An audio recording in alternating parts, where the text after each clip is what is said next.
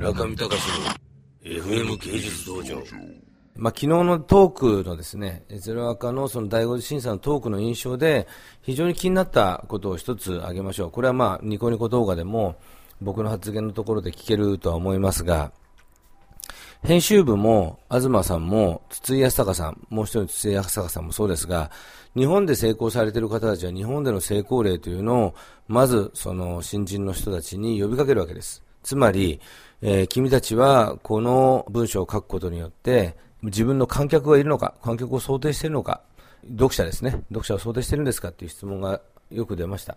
で、本当に1万部出してこれ売れると思うのか。もちろん、あの、ゼロ赤道場の最終目的1万部の本の出版ですが、それで結構なんですけれども、僕もですね、日本でアーティストとしてデビューした時に、そのマーケットであるとか、出口、その販売の仕方っていうのはすごく疑問でしたし、その時にですね、やらなきゃいけないことっていうのがあったわけですが、それは日本の国においての方法論であるということがすごく気になりました。例えばまあ、諸外国、もちろん中国でも台湾でも香港でも、フィリピンでもシンガポールでもロシアでも、フランスでも、イギリスでも、イタリアでも、スペインでも、どこでもいいんですが、自分の考えている思想がですね、自分の母国に合うとは限らない。僕は、あの、母国日本にはフィットしませんでした。むしろ、アメリカにおいて、もしくはフランス、イタリア、スペイン、ドイツ、フランあそういうところに、イギリスにおいては非常にフィットしましたけど、日本ではフィットフィットしない。そのフィットしないポイントっていうのは、売れる、売れない、観客がいる、いないっていうところがまず大きいですね。えー、観客がいませんでした。えー、そんな中でですね、まあ、批評の世界も同じなんじゃないかと。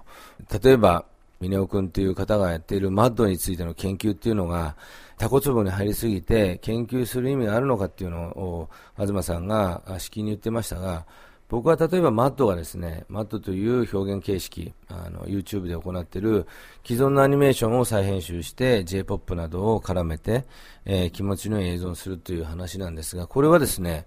日本においては編集者という、あの、まあ、動画における編集者の立ち位置が非常に低いので、それはクリエイターではないみたいな言説があの繰り返されてましたけども、僕は編集っていう仕事はまあ明らかにクリエイティブなものだと思ってますんで、マット上がりの映画の編集者、テレビの編集者、ビデオクリップの編集者が出てきてもおかしくないと思いますし、監督さんを助ける編集者がいるがゆえに、あの、日本の映画と欧米の映画の、まあ、見え方の違いなりが、あ明確になるのじゃないかなと常々思っています。私も今ですね、映画を作っており、その場合ですね、アニマティクスっていうですね、ラフの動画を駆使しながらやってるんですけれども、あの、そういうものがないと、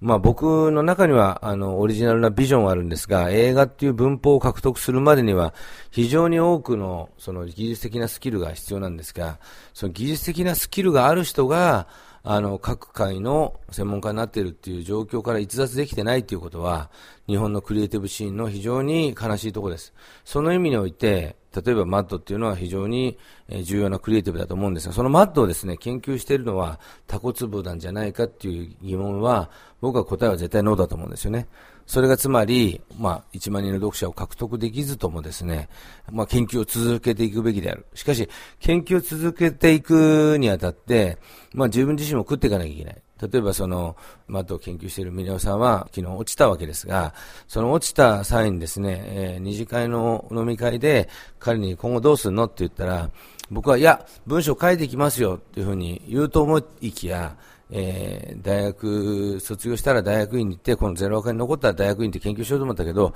もう就職しますと。まあ、非常に僕はそのそういう志しか持てないような日本という土壌、まあ、沢田義則さんが悪い、悪いなんだっけな、悪い場所って言いましたけど、まあ、それはですね選択する人間が悪い場所って選択するだけであって、日本は日本でそういうネタはある、ネタの方向においては良い場所であると。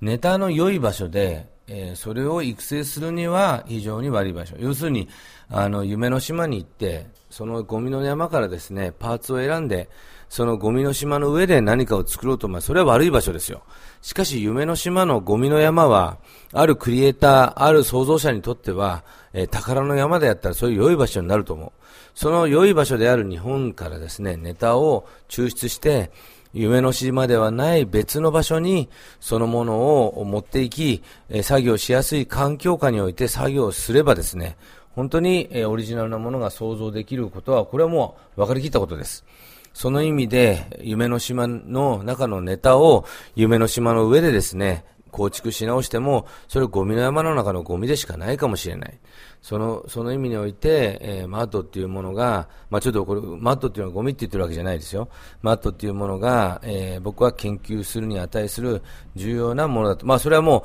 う、東さんも、編集者の太田さんも、筒井先生も、それはもう自明のことだと思ってると思うんですけれども、しかし、日本でそれを展開するには、日本はあんまりよろしくないんじゃないかなということは思いました。えー、長々と言ってしまいましたけれども、村上隆の FM 芸術道場、東博樹のゼロ赤道場、えー、本会とその後のものは、どうぞニコニコ動画で、ゼロ赤道場というものを検索するか、藤田さんのあのザクティ革命というところを検索していただければ、その内容は動画でもって見れると思います。村上隆の FM 芸術道場。